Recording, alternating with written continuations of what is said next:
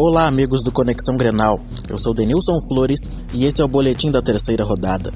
Série A. O Grêmio com um time alternativo fez um bom primeiro tempo. Abriu 2 a 0 com Fernandinho e Rafael Thierry.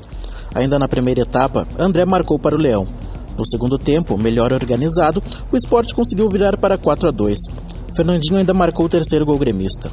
No próximo domingo, às 16 horas, o tricolor recebe o Vasco na Arena.